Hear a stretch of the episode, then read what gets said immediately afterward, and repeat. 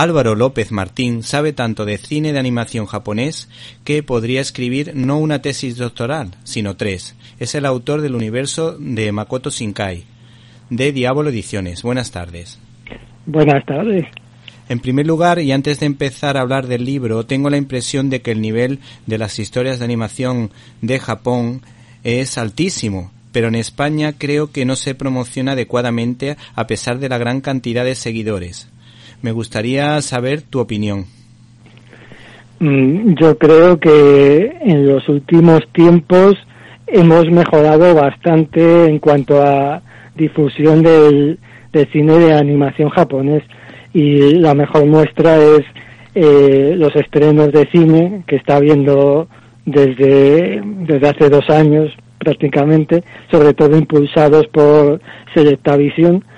Y, y bueno, esta misma semana tenemos en cines Mi vecino Totoro, que es yo creo que una magnífica forma de, de pasar una hora y media en un cine.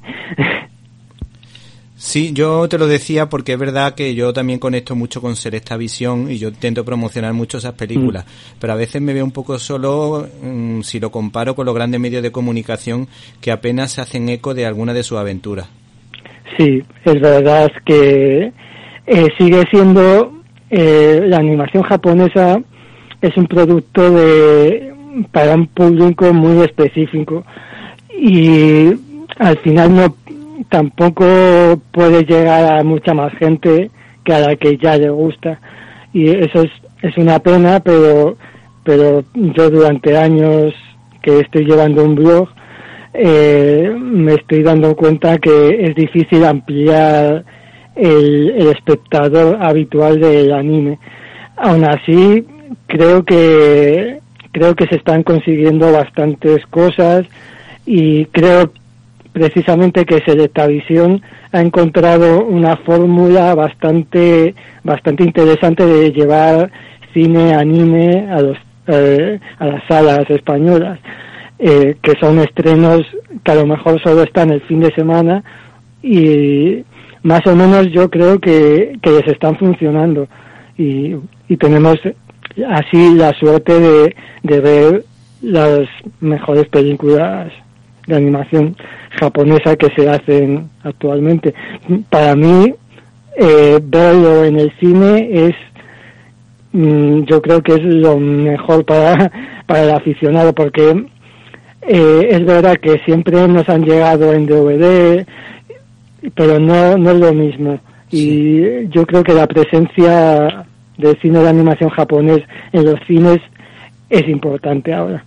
A mí sobre todo me llama la atención que este tipo de cine pues eh, mm, eh, lo suele ver mm, o lo suelen ver personas de muchísimos ámbitos sociales, diferentes características. Yo tengo amigos que de una forma de ser muy distinta eh, con formas de vida y estilo de vida completamente distintos y en cambio muchas veces coincidimos en el tema de la animación japonesa. Ya por otra parte, y cambiando de tema, en gran parte de sus historias, en la gran parte de las historias del autor que estamos hablando, Makoto Shinkai, el paso del tiempo, los personajes de dos épocas distintas que coinciden en un determinado momento y el destino eh, suelen aparecer como los temas recurrentes de sus películas. ¿Qué nos puede decir al respecto?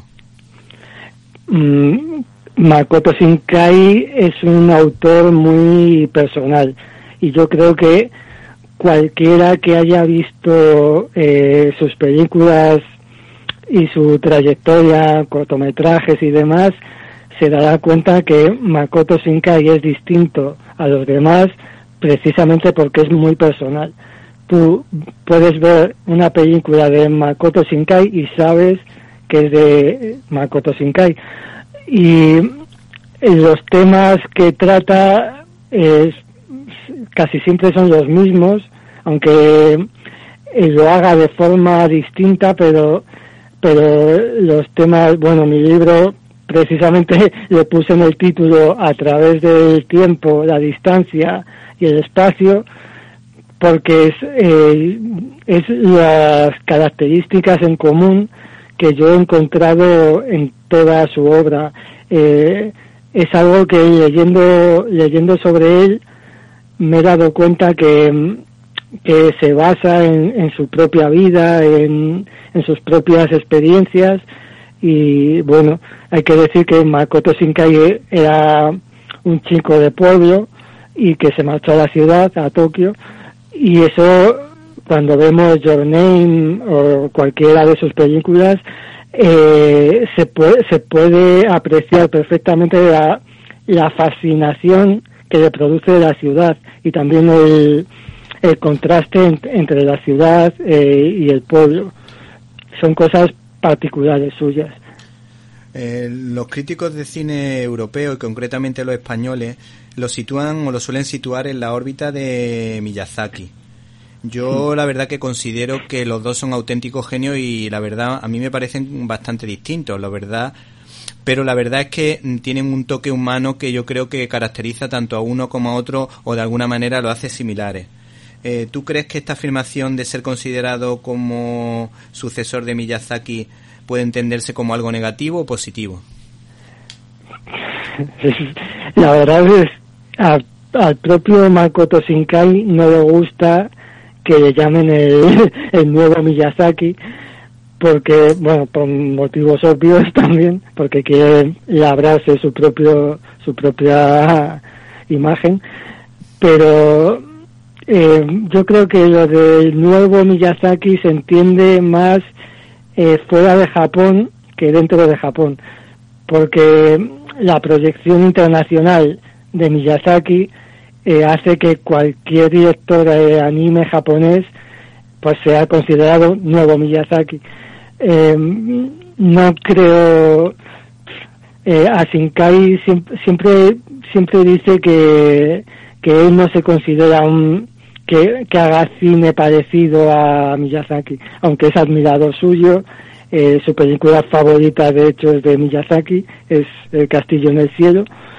Y mm, no creo, no sé si es negativo o positivo, pero es, es una forma que utilizan los medios para, para situar un poco a la gente. Pero en declaraciones del propio Shinkai, a él él no se siente cerca del cine de Miyazaki, pero bueno, se, puede decir que...